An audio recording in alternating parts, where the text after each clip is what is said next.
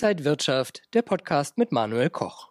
Anleger haben 2023 wieder vorrangig in Aktien und ETFs investiert, vor allen Dingen in Aktienindizes wie den S&P 500 und den MSCI World. Sollte man jetzt als Privatanleger stark auf ETFs und Fonds setzen oder doch Einzelaktien ins Depot holen? Das bespreche ich jetzt mit Robert Halber von der Bader Bank. Schön, Sie hier zu sehen.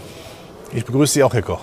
Herr Halver, also wieder ein hervorragendes Aktienjahr 2023 gewesen. Gerade Privatanleger sind auch wieder sehr stark in ETFs reingegangen, oft auch als Sparplan. Wir kennen das natürlich, MSCI World ist da auch ein großes Stichwort. Äh, ist denn das eine gute Möglichkeit, wenn man jetzt kein Profi ist, mit ETFs zu arbeiten? Zunächst freue ich mich, dass die Anleger wieder in Deutschland in ETFs und Fonds investieren. Bevor man gar nichts macht, bitte auf jeden Fall diese Anlagevehikel dann auch kontinuierlich bestücken, jeden Monat regelmäßig zur Altersvorsorge. Von daher ist das absolut richtig, dass man es macht. Und ich denke, das ist eine gute Strategie fürs nächste Jahr 2024, das am Anfang nicht so toll laufen wird, weil einfach schon viel an guter Stimmung verfrühstückt worden ist. Aber dann bekommt man ja das Objekt der Begierde zu einem günstigeren Preis, was dann längerfristig dann auch gemäß dem Motto im Einkauf liegt der Gewinn durchaus Früchte tragen wird. Und da kann man natürlich auf Einzelwette setzen. Warum nicht? Es macht ja auch Spaß zu schauen, wo ist, sind da Potenziale. Wir reden sicherlich noch drüber, zum Beispiel die deutschen Zykliker aus der zweiten Reihe. Die finde ich faszinierend. Durch Neo-Broker wie Scalable Capital, Trade Republic sind ja auch in den letzten Jahren die Kosten deutlich gesunken. Kann man sagen, dass ETFs dann auch einfacher und günstiger sind als zum Beispiel aktiv gemanagte Fonds? Zunächst mal ist schön, dass die Kosten ja gesunken sind. Es gibt kein Argument mehr, nicht in Aktien zu investieren, was wir dringend brauchen für die Altersvorsorge. Ja, und ein ETF oder ein Fonds ist natürlich zuerst mal ein Vehikel, um überhaupt mit dabei zu sein, am liebsten regelmäßig. Ein ETF bildet ja einen Index ab, zum Beispiel DAX oder den MSCI Welt, MSCI World. Das kann man grundsätzlich machen, aber man sollte auch nicht verkennen, es gibt ja viele Branchen, da gibt es halt die ganz dicken Eier, die den Branchen Index oder den Index bestücken, zum Beispiel im Hightech-Sektor. Da halte ich es durchaus für sehr sinnvoll, dass man auch auf eine Fondslösung setzt, weil der Fondsmanager, die Fondsmanagerin kann natürlich dann davon ab, von der, vom Index, von der Gewichtung ab, äh, ablenken und genau das machen, wo er sagt, da ist viel mehr Hebel. Und vielleicht sind es auch die kleineren Werte, die einen ganz anderen Hebel haben als die großen Werte, die alles bestimmen. Das sollte man auch berücksichtigen. ETFs investieren ja immer in mehrere Aktien sollte man als Anleger aber auch schauen, welche Einzelaktien spannend sind. Also ich sage mal das Beispiel Apple oder birgt das dann einfach mehr Risiko?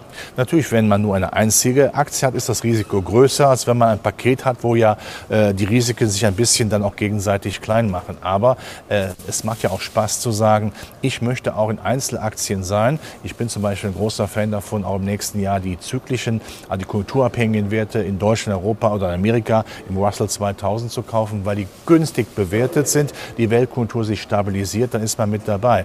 Es ist ein größeres Risiko, aber wenn man eigentlich zwei Dinge macht, auf der einen Seite die Altersvorsorge regelmäßig bestückt mit Fonds und ETFs, dann aber auch mit Einzelaktien ein bisschen hantiert, es macht Spaß und macht eigentlich, wenn man sich damit äh, beschäftigt, auch gute Laune, weil auch die Aktien ja längerfristig steigen.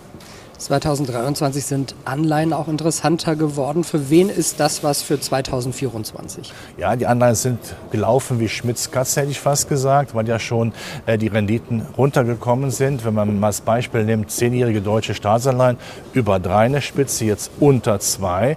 Da hat man schon einen wunderbaren Hebel schon gehabt, Großhebel schon gehabt. Da ist noch ein bisschen Luft drin, aber ist ja schon sehr viel verfrühstückt. Man kann es immer noch machen, wenn man nicht übertreibt. Möglichst langlaufende. Wenn man eine 100-Jährige bekommt, die gibt es ja auch, gerne dazu nehmen, äh, aber ähm, nicht dann, ähm, wenn man das macht, als Alibi nutzen, bloß jetzt keine Aktien anzufassen. Das wäre verkehrt. Wenn wir mal so eine Aufteilung des Vermögens machen, wie viel sollte da in Aktien gehen und von diesem Part, wie viel sollte da in ETFs und Einzelaktien gehen?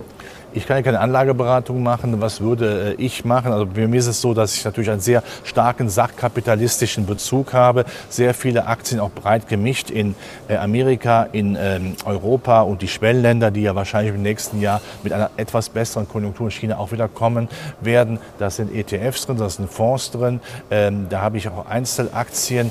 Ähm, die Prozentualverteilung, wie gesagt, das müsste man, müsste man man jedem Kunden, jeder Kunde natürlich sagen, so, wie sieht das denn jetzt aus? Das darf ich aber gar nicht. Aber wichtig ist, bitte sachkapitalistisch denken, in Aktien denken. Es gibt ja auch dividendenstarke Titel, die ja viel auch kursstabiler sind. Ist immer schön zu sehen im Frühjahr, wenn man BAT bar auf Tatze sagen kann, es gibt auch Dividenden, eine Ausschüttung, die ich halt wieder anlegen kann oder vielleicht kann ich dafür auch mir was anderes Schönes mal äh, erlauben. So muss man das eben sehen. Aber ein großes Gewicht in sachkapitalistischen Anlagen, ich sage mal bis 80 Prozent. Und wird jetzt 2024 wieder ein gutes Börsenjahr? Also der Anfang wird holprig, weil wir in diesem Jahr schon viel an Zinssenkungsfantasie auch verfrühstückt haben. Ja, die Vision ist ja mal schön, aber die Erwartungshaltung muss dann auch stimmen.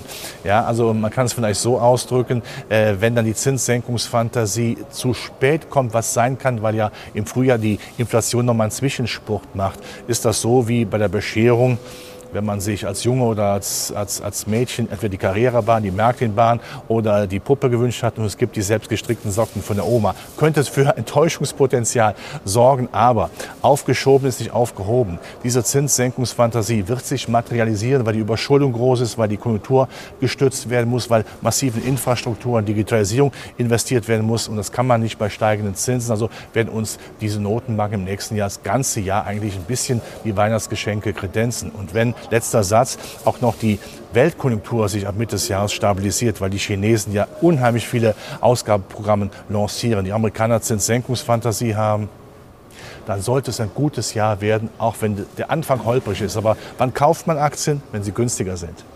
Ja, und am Ende ist doch alles anders, als man gedacht hat. Dankeschön an Robert Halver von der Baderbank und danke Ihnen, liebe Zuschauer, fürs Interesse. Bleiben Sie gesund und munter. Alles Gute, bis zum nächsten Mal. Und wenn euch diese Sendung gefallen hat, dann abonniert gerne den Podcast von Inside Wirtschaft und gebt uns ein Like.